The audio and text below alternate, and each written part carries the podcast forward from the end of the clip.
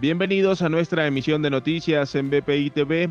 A continuación, estas son las informaciones más destacadas de Venezuela y el mundo que necesita saber antes de terminar su día este viernes 9 de abril.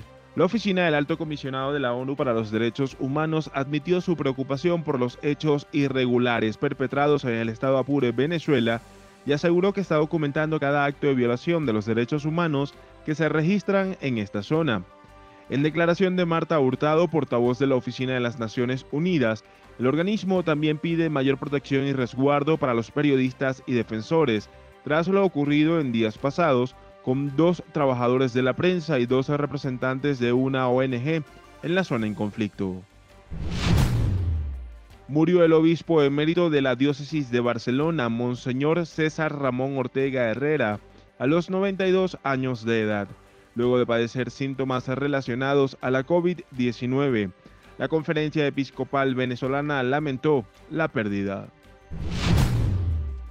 El sector agropecuario del estado Zulia asegura estar atravesando la peor crisis entre enfrentar la pandemia y la escasez de combustible para poder cumplir con los procesos de los productos lácteos y cárnicos. Los candidatos presidenciales de Ecuador Guillermo Lazo y Andrés Arauz cerraron sus campañas ante el balotaje de este próximo domingo, en la que se definirá quién será el próximo líder del gobierno para el periodo 2021-2025. El príncipe Harry lamentó la muerte del duque de Edimburgo y dio gracias por su servicio.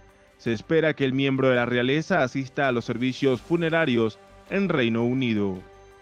Para el desarrollo de estas y otras informaciones, los invitamos a sintonizar nuestra señal en vivo y contenido on demand en bpitv.com o a través de Roku, Apple TV, Amazon Fire y nuestro canal de YouTube.